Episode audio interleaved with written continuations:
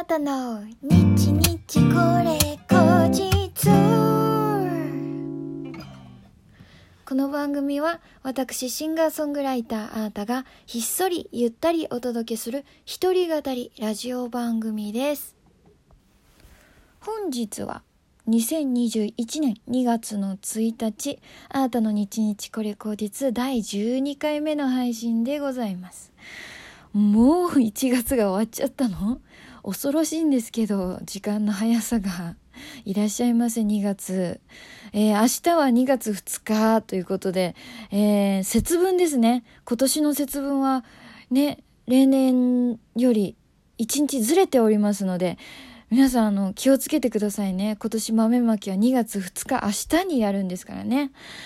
えー、豆しっかりまいて、お庭外福は内して、はね、恵方巻き、南南東今年ですね。今年は南南東を向いて、もぐもぐもぐと、あの、縁起よくしていきましょう。なんか、ねえ、もう不穏な、去年からですけど、ずっと不穏なまんまですから、せめてもね、もう、願掛け願掛け願掛けで、どんどん気持ち上げていきましょう。なんだ、なんかさ、豆バーって巻いただけでさ、なんか、うっぷん晴れそうですよね。気持ちいいですよね。そういえば恵方巻きって私東京出身なんですけどあの聞くようになったのね。ここ数年であれ大阪発祥ですもんね。でなんか今じゃもうコンビニとかスーパーとかお弁当屋さんとかいろんなところでね恵方巻きって売ってますけど私言うてもまだあの無言でもぐもぐ食べきったことない気がしますね。えー、ちょっと今年頑張ってみようかな。なんかすっごい大きいですよね。あでも物によるのか。私のイメージだともう太巻き巨大太巻きぐらいなイメージ。すっごい大きい。すっごい大きいの。よくあれ一人で食べきれるなって思う。うん。でもねやっぱり縁起よく行きたいから今年はちょっと願い事をね思いながら南南東を向いてね無言で恵方巻きを食べるチャレンジしてみようかな。皆さんも一緒にチャレンジしませんか？ぜひに。ということでそんな縁起を上げていきたいこの番組「日日これ口実」に今日もギフトが届いております。ありがとうございます。ご紹介します。ラジオネームペイペイさん、指ハートありがとうございます。そしてラジオネームピーちゃんさん、元気の玉ありがとうございます。そしてそして、いつも本当にありがとうございます。えー、小滝さん、指ハート届いております。ありがとうございます。えー、小滝さんはね、お便りもいただきました。前回の、えー、放送でカバーされていたフィッシュマンズ、イカれたベイビー。えー、この原曲は、えー、アワで配信されているアートワンマンライブブルーモーメント、えー、再現プレイリストで知りました。えー、がっつり消化し、再構築されたアートバージョン良すぎる。生配信での解説も最高でした。これからも楽しみにしています。ということで、小崎さんから指ハートいただきました。ありがとうございます。いや、喜んでいただけてよかった。思い入れがある曲だっただけに、あのすごいね、やっぱり、毎回ドキドキするね、カバーはね。やっぱり原曲がいいからね。うん。同じことしてもね、絶対原曲の方がいいからね。うん。カバーってほんと難しいなっていつも思います。自分のアータ節を聞かせて、かつ、えー、その原曲へのリスペクトをあの、失わずというか、なんか、ねえあるんですよ。絶妙なバランスが。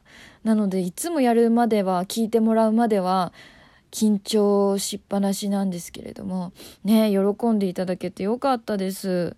えー、そして、あの、小滝さんも言ってくださっている、えー、この、えっ、ー、と、サブスクのね、アワさんで、私、あの、7月、去年の7月に、開催したワンマンライブの、えー、ライブ音源をつるっと、えー、公開してるんですね。配信してるんですよ。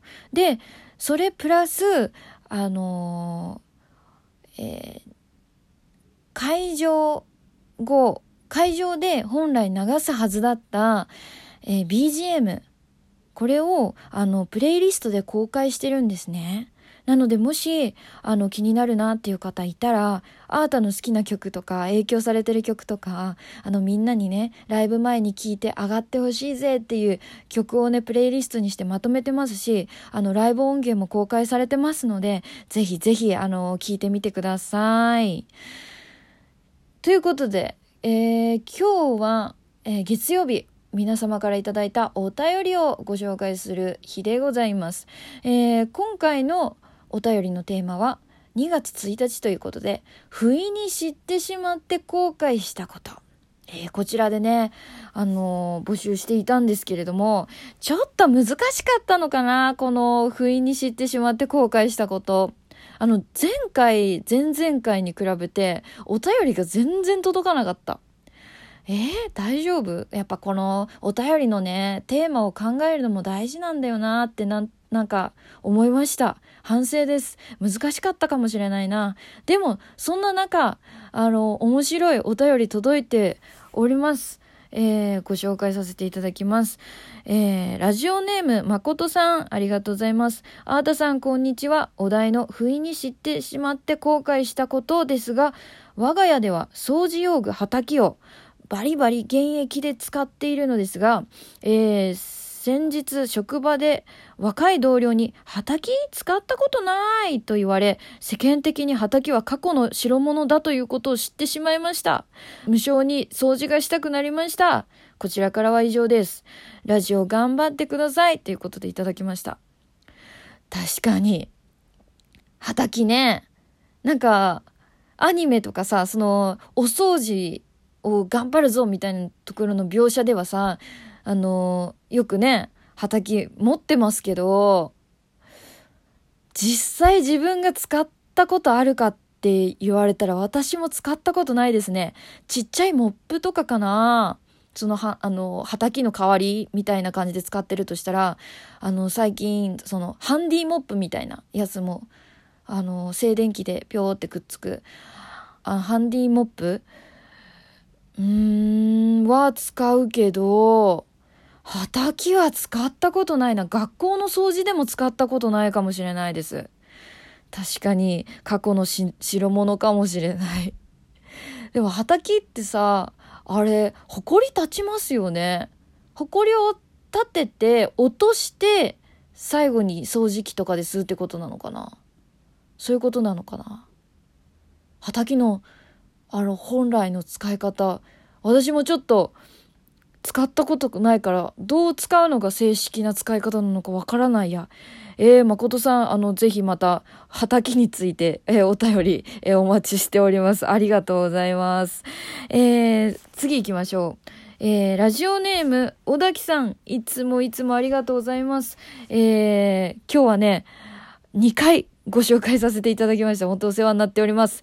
えー、不意に知ってしまって後悔したこと。私は大人の晩酌にお付き合いしつつ、おつまみを味見させてもらうのが好きな子供でした。イカの塩辛もこうして知った大人の味でした。そんなある日のことです。魚嫌いな母が不意に一言。ほんとそんな腹渡よく食べられるわね。腹渡わたわた。うわー。このとろみっておしゃれな大人ソースじゃないの？腹渡を食べるなんて大人って気持ち悪い。変態バカー。再び食べられるようになるまで10年ぐらいかかりました。子供時代好き嫌いはイメージや人の価値観に左右されていたように思います。それが少しずつ美味しく感じられるものを美味しいと、心に響く曲を好きだと自分の感覚で判断できるようになっていったように思います。きっと大人になるってそういうことなんでしょうね。ということでいただきました。えー、すごい後半すごい一気に深い話になりましたね。でもそっか、塩辛が好きな子供だったんだ。おませさんですね。でもなんか後半の、あの、自分の価値観をどんどん持ってくっていうのは、確かの、確かに、あの、その価値観の根本、根っこのところは絶対家庭環境とか、お母さんとか、あの、兄弟とかに作用されるかなって思うんですけど、ね、どんどんどんどんそこからいろんな人と出会ったりとか、いろんなものをインプットすることで、ね、自分の美味しいものも変わってくるし、好きだって思うものも変わってきますよね。昔と今じゃ私も聴いてる曲違うなぁなんてこのお便り読みながら思いました。えー、皆さんありがとうございました。えー、今日はね、お便りをね、読ませていただきました。えー、来週のお便りのテーマなんですが、ね、これどうかな？面白い、いっぱい面白いお便り届くといいな？えー、次回は2月の8日ということで、思わずニヤニヤしてしまったこと、こちら募集したいと思います。えー、ラジオトークの質問を送るというボタンからどしどしお送りください。えー、あーたの日日これ後日は、ラジオトークというアプリで毎週月水金の21時に配信しております。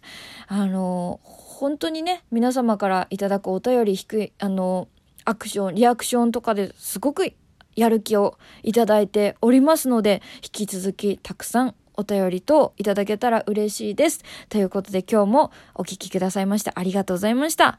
あーたでした。バイバイ。